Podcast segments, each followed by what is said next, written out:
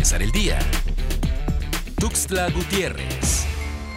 Se puso en marcha el nuevo Instituto de Bomberos de Chiapas, el primero en su tipo en el país. Autoridades estatales señalaron que esta figura significa el primer paso al brindar certeza jurídica y dignificar la labor de quienes son ejemplo de humanismo, porque ante cualquier contingencia son los que actúan para proteger a la ciudadanía.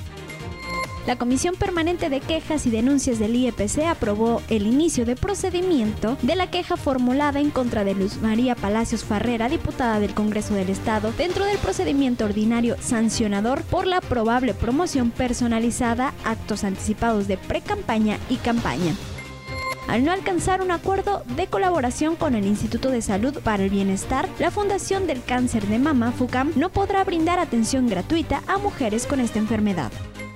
La Auditoría Superior del Estado de Chiapas hizo entrega del Informe General de la Cuenta Pública 2018 a la Comisión de Vigilancia del Congreso del Estado. Se presenta en el documento de manera detallada nueve capítulos donde se muestra las 190 auditorías ejecutadas.